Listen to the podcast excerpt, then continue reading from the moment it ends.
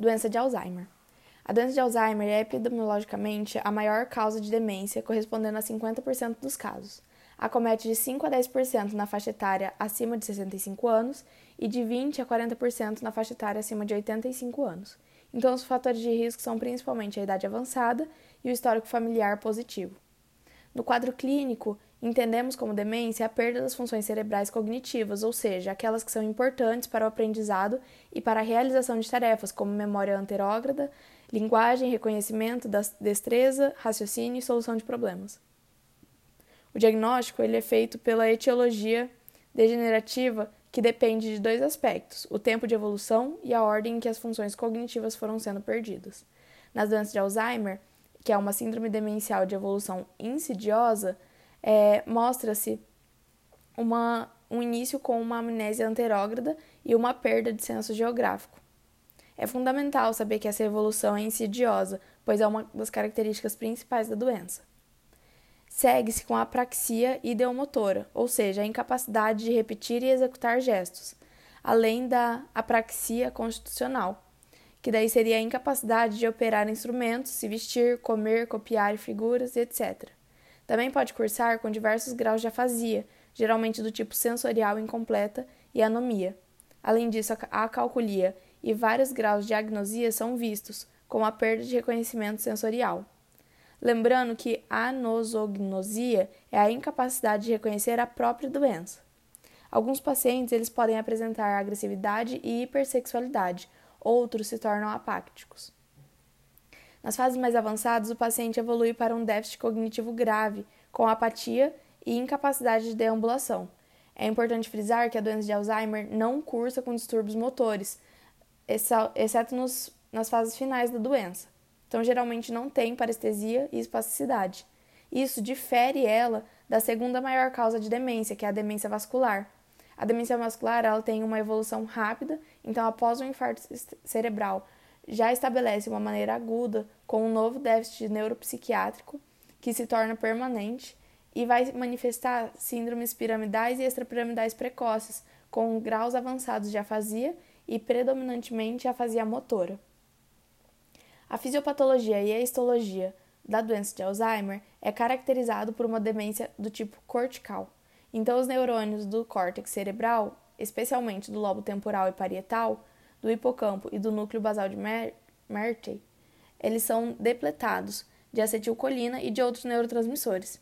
Esse núcleo basal de Meinert, ele é um núcleo presente na região septal do lobo frontal, e ele vai ser a principal fonte de acetilcolina do cérebro e possui importantes conexões com o sistema límbico. A degeneração neural é decorrente do acúmulo de placas senis no intestício e nos novelos neurofibrilares do citoplasma dos neurônios. O diagnóstico ele é feito pelo quadro clínico compatível e pela exclusão de outras causas de demência.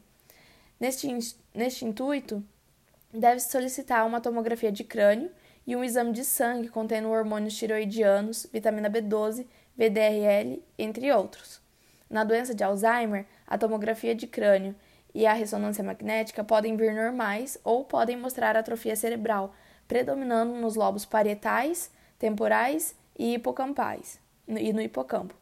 No SPECT ou na tomografia, com emissão de positron, que não é um exame obrigatório, vai revelar uma diminuição da atividade das áreas cerebrais mais afetadas.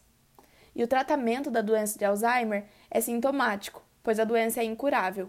Geralmente ele é baseado em inibidores colinesteráticos sintomáticos é, e na relação do e para tratar a sintomatologia e a relação do paciente com seus familiares e cuidadores.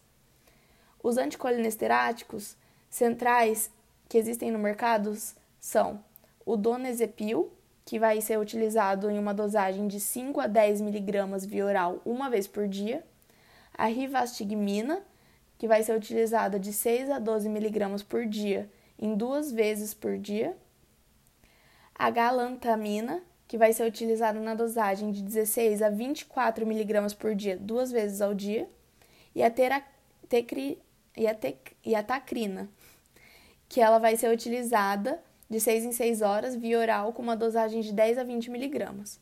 A desvantagem da tacrina em relação aos outros é seu efeito adverso, que é hepatotóxico, por isso praticamente não é utilizada. Essas quatro drogas elas aumentam a quantidade de acetilcolina cerebral e podem melhorar discretamente os sintomas e ou reduzir a progressão da doença. O donezepil pode evitar a toxicidade hepática e, por ser administrado uma vez ao dia, é o que tem maior vantagem terapêutica entre os quatro. Outras drogas podem ser utilizadas é os antioxidantes, como a vitamina E e a seleginina, que é um inibidor da monoamina oxidase, e trabalhos mostram que a redução da institu institucionalização e o aumento é, da sobrevida são gerados por esses dois tipos de antioxidantes. A vitamina E, por ser mais barata e melhor tolerada, leva vantagem, e ela está indicada em doses de mil unidades duas vezes ao dia em pacientes sem insuficiência cardíaca. Além disso, pode ser utilizado também a memantina, que é um agonista do receptor do glutamato. É um neurotransmissor tóxico para os neurônios. O tratamento da doença é feito quando a doença é moderada a severa e ele é associado a um inibidor da colinesterase, a não ser quando o paciente não tem benefício ou não tolera os anticolinesteráticos. Daí ela pode ser utilizada em monoterapia. Para os pacientes com depressão, é recomendado inibidores seletivos da recaptação de serotonina, como o citalopram e a sertralina.